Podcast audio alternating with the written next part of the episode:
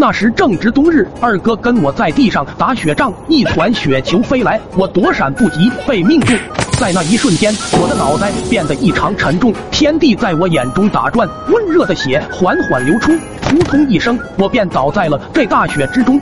事后，根据大人们的调查，发现二哥在裹雪球的时候，不小心将一块石头卷入其中，这才造成了这场流血事件。等我出院归来，为了赔罪，二哥请我吃了好几包辣条，这才让我原谅了他。结果等到第二天，我跟二哥正在给村长家的鸡洗澡取暖，可不知道什么时候村长站到了我的身后。此时的我还浑然不知。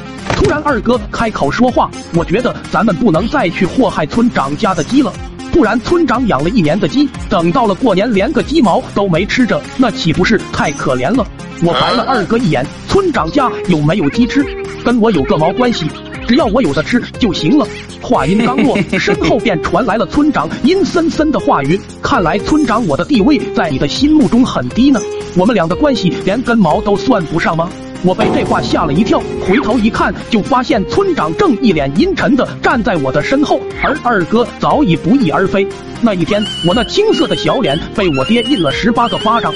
二哥这家伙因为逃得快，没被抓现行，又或者是说的好话，让村长有了一丝心软。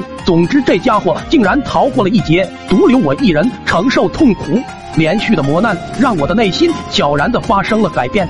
那一天，我跑去找二哥玩，此时的他正在午睡，望着那熟悉的脸庞，又回想起这几天承受的痛苦。我从院子里面捉了只小虫，扔到了二哥的裤裆上，紧接着一巴掌就往二哥的脸上拍。睡得正香的二哥猛然惊醒，他望着我，满脸的迷茫：“咋的了？发生什么事了？”我一把摁住二哥，你可千万别动！你那裤裆上有只翅隐虫，你要一动，把它给吓尿了，到时候你的小弟弟可就难保了。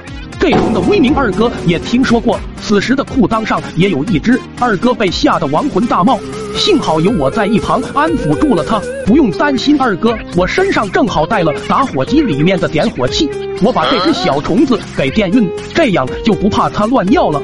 此时，那只被我扔上来的小虫早已不翼而飞。望着二哥的大腿，我脸上浮现出得逞的笑容，从口袋里掏出打火机里面的点火器，对着二哥的裤裆就是一阵乱点。二哥被电得浑身颤抖。你好了没？我好麻呀！二哥别乱动，快好了就快好了。还没好吗？我快要顶不住了，我想嘘嘘。马上就好了，这家伙的腿还在乱动，还没有晕。电击治疗法持续了整整半个小时，等结束之后，二哥的整个裤裆都已经没有了知觉，一直是等到了第二天，二哥才勉强恢复了些许触觉。